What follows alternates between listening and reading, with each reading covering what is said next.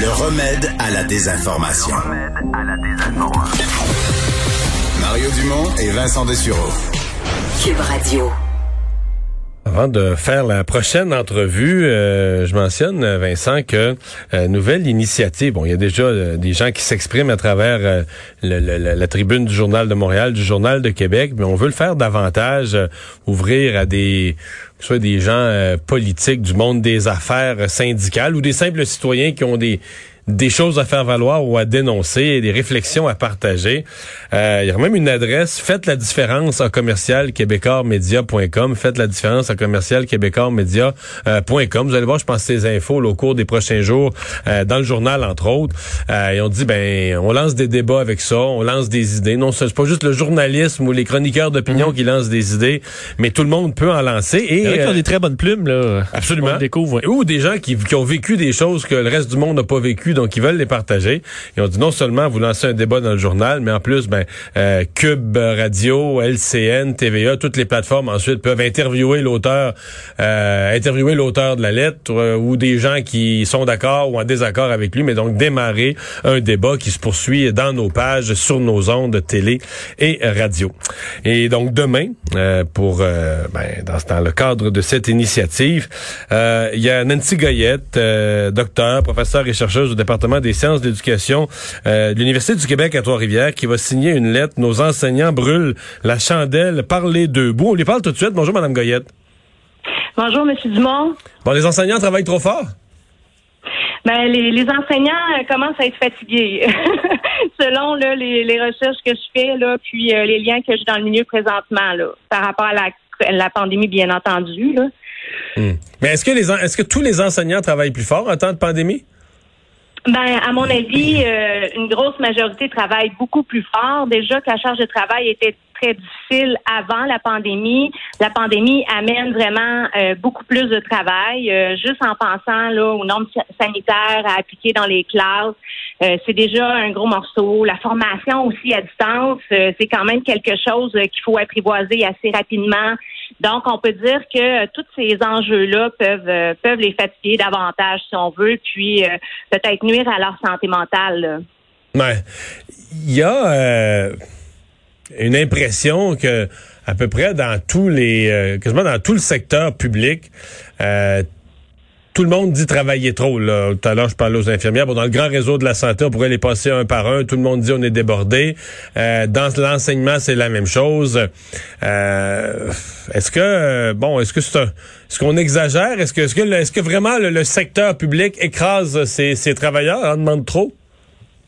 Mais qu'est-ce qu'il faut comprendre, je pense, à travers tout ça, c'est que euh, ces, ces, ces professions-là vont vraiment directement traiter l'humain. Hein? Donc, en éducation, ben, on enseigne à des enfants, des adolescents, euh, même des adultes, parce qu'à l'université, moi, j'enseigne aux adultes.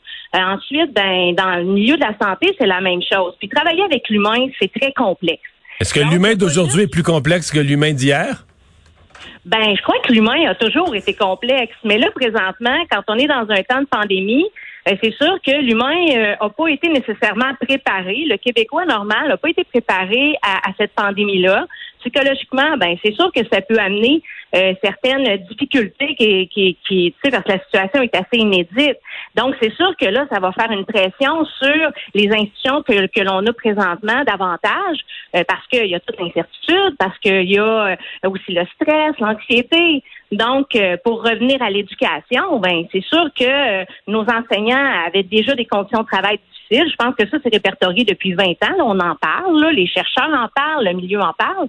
Mais là, la pandémie arrive vraiment euh, comme étant peut-être une goutte qui fait déborder le vase dans un système qui a de la difficulté à, essayer de, pouvoir ben, y arriver là pour que l'éducation soit de qualité, pour mmh. que nos enseignants soient en forme, que, que nos élèves apprennent bien. Donc, c'est un petit peu là euh, les enjeux là, que, que j'essayais là, de, de mettre en exergue, comme on dit. Une des façons que vous vous soulevez, de, de, de mesurer la, la difficulté d'attirer des gens dans la profession. Mais évidemment, il y a déjà une pénurie.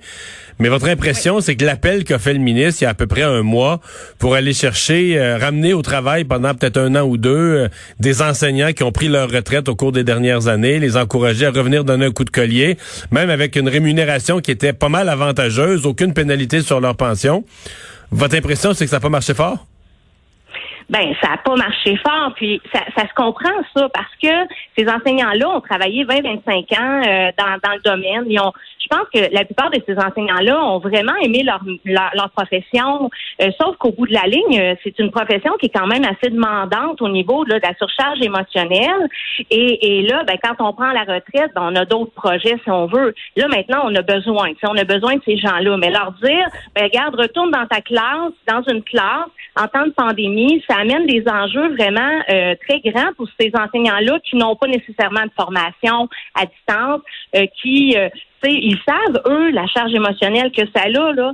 Donc, peut-être qu'on pourrait les utiliser, mais d'une autre façon, c'est-à-dire, ben, peut-être être mentor des jeunes qui, qui, sont là dans, dans le milieu présentement, les enseignants novices, que ces jeunes-là ont besoin de soutien, et puis on manque de ressources pour les soutenir, mais on pourrait peut-être les, les aider le, ben, le système en, en utilisant à bon escient leurs leur, compétences, mais leur dire, ben, retourne demain dans une classe euh, là, c'est un autre, c'est un autre euh, mm. part de manche, je crois. Là. Donc, euh, la rémunération, c'est bien au départ, mais on peut être millionnaire, mais développer un cancer. Là. Donc, mm-hmm. l'argent, c'est pas, c'est pas ce qui, va nous aider à persévérer dans cette profession-là. Ouais. Parle-moi un peu de, votre image de la chandelle par les deux bouts. Qu'est-ce que, quels sont dans le cas de l'éducation, quels sont ces, ces deux bouts? Le premier bout, ben, c'est euh, justement euh, tout ce qui, a, qui, a, rapport avec l'insertion professionnelle, c'est-à-dire nos, nos, nos, enseignants novices. Ça, c'est, j'invente rien, là. C'est des champs de recherche qui se sont développés depuis des années. Donc, juste l'insertion professionnelle est très difficile en enseignement parce que les conditions ne sont pas optimales, malgré le Mais fait ça, c'est largement pour des raisons syndicales, hein? C'est pas de la faute du gouvernement, c'est que les syndicats ont mis en place des règles pour que ce soit l'ancienneté qui décide de tout. Donc, quand tu nouveau, alors que tu... Qu'est-ce mettons qu'il y a un groupe d'enfants très difficile, un groupe d'enfants qui requerrait un enseignant d'expérience pour euh, pour s'en occuper. Mais là, c'est le nouveau qui va finir avec le groupe le plus difficile parce que les enseignants d'expérience dans l'ancienneté, ils ont le choix de leur groupe. Il y a quelque chose d'absurde là-dedans là. Oui, mais c'est pas la totalité du problème. C'est plus complexe que ça. Puis la pandémie va amener vraiment beaucoup plus de difficultés parce que oui, c'est vrai qu'il y a des conditions au niveau, mettons, syndical qui font en sorte que ça priorise les enseignants d'expérience et tout ça. Bon, ça, euh, bon, c'est, c'est, c'est la question. Mais d'un autre côté, le jeune qui sort de l'université avec le bagage qu'il a, euh, ben oui, il y a une formation, mais il y a besoin quand même de soutien dans les premières années, mais on voit ça dans d'autres professions, là, c'est pas juste en enseignement. Sauf que c'est vrai que les conditions sont peut-être plus difficiles. Et là, la pénurie, ce que ça nous amène, c'est des enseignants non qualifiés, là, parce qu'on a tellement besoin qu'on va chercher des enseignants non qualifiés. Et ces enseignants-là, vont engorger le système d'une certaine façon parce que euh, ils veulent bien, ils ont toute la volonté du monde. On est content qu'ils soient là, mais euh, ça requiert des ressources euh, qui fait en sorte qu'on doit leur montrer beaucoup plus de choses de la profession que, que juste bon faire une insertion professionnelle normale.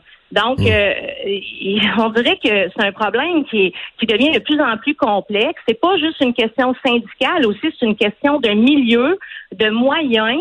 Euh, il y a des, des, centres de services scolaires qui sont extraordinaires, qui, qui vont réussir à, à accompagner ces enseignants-là. Puis il y en a d'autres qui ont moins de ressources.